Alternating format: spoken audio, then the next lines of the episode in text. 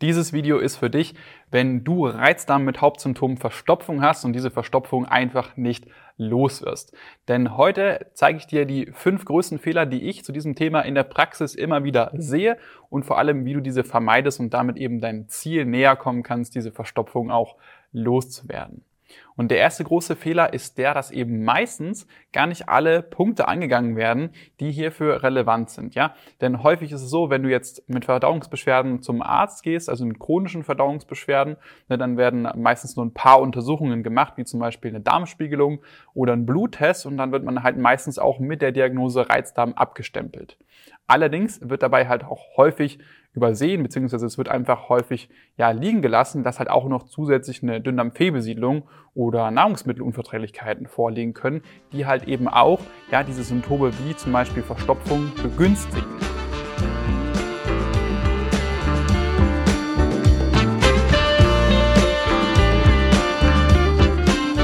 Herzlich willkommen zum Reizdarm to go Podcast. Mein Name ist Jonas Endres und du bist hier genau richtig, wenn du nach Lösungen suchst, um deine Reizdarmsymptome in den Griff zu bekommen, um ein freieres Leben mit mehr Lebensqualität zu führen.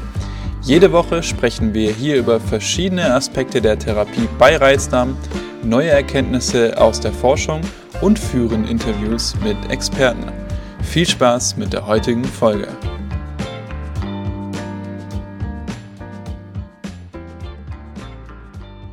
Und da ist es dann eben auch kein Wunder, wenn du jetzt nur Sachen gegen den Reizdarm machst, wie zum Beispiel eine Low-FODMAP-Diät, ne, dass du dann eben diese Verstopfung nicht los wirst, weil halt sehr, sehr häufig einfach mehrere Probleme parallel vorliegen.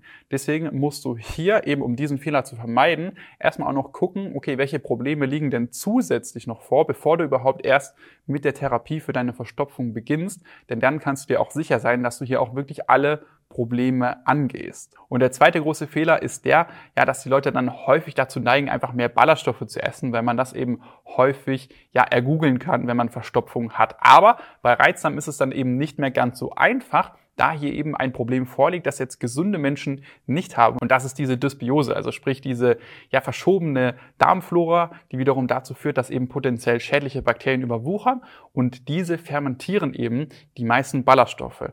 Und deswegen solltest du hier eben gucken, dass du eben ja bestimmte Arten nur von Ballaststoffen zu dir nimmst. Und das sind diese, die erstens wasserlöslich sind und zweitens auch noch langsam fermentierbar.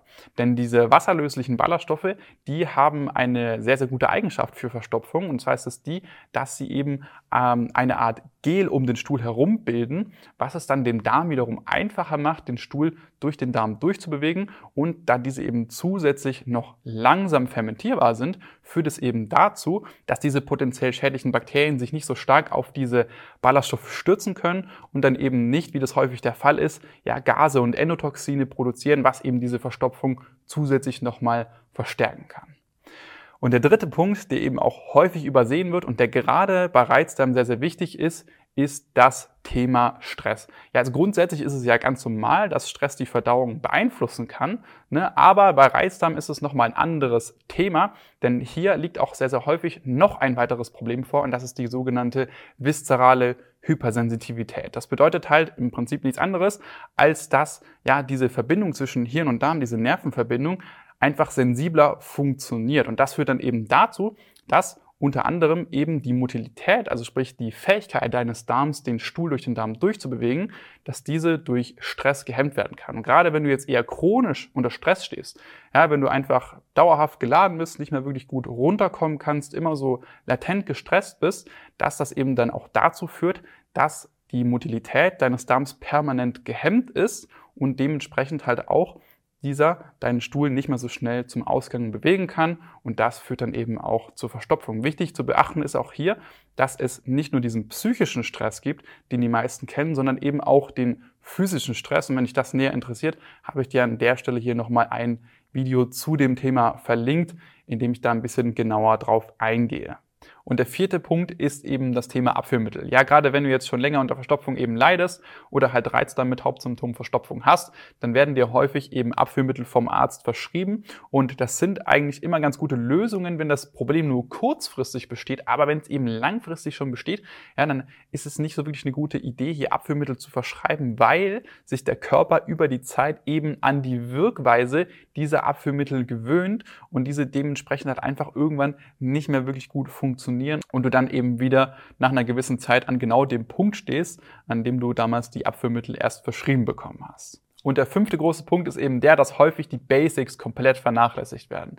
Ja, denn beim Thema Verstopfung sind vor allem zwei Punkte sehr, sehr wichtig. Und zwar ist das einmal das Thema Bewegung und einmal das Thema Wasser trinken. Ja, Bewegung ist einerseits wichtig, damit der Darm überhaupt erstmal angeregt wird, den Stuhl durch den Körper zu transportieren. Da musst du jetzt auch nicht jeden Tag einen Halbmarathon rennen, aber du solltest halt schon ein paar tausend Schritte am Tag zurücklegen, um deinen Darm einigermaßen anzuregen und das auch nicht nur einmal die Woche, sondern halt wirklich regelmäßig. Und der zweite Punkt ist eben das Wasser trinken und das sorgt eben auch in Kombination übrigens mit den richtigen Ballaststoffen, dafür, dass der Stuhl mehr Wasser aufnimmt, dass er voluminöser wird und aber auch weicher und nicht so hart ist. Und das ermöglicht es dem Körper dann eben in Zusammenhang mit der Bewegung, den Stuhl leichter durch den Körper durchzubewegen und dementsprechend halt auch schneller und somit dann eben auch dieser Verstopfung entgegenzuwirken. Und das sind jetzt eben die fünf Punkte, die ich hier am häufigsten in der Praxis sehe. Wichtig ist eben, wenn du das Ganze angehst, dass du das Ganze auch mit System angehst. Ja, dann sehr, sehr häufig höre ich das eben in der kostenfreien Symptomanalyse immer so, ja, dass die Leute mal hier und da mal ein bisschen was ausprobiert haben und das hat dann nicht so wirklich funktioniert und dann hat man sich dann eben mit dieser Verstopfung beziehungsweise allgemein auch mit anderen reizsamen Symptomen einfach abgefunden. Das muss eben nicht so sein, wenn du das Ganze einfach richtig angehst, Schritt für Schritt und dann kann man hier auch die Symptome relativ schnell in den Griff bekommen.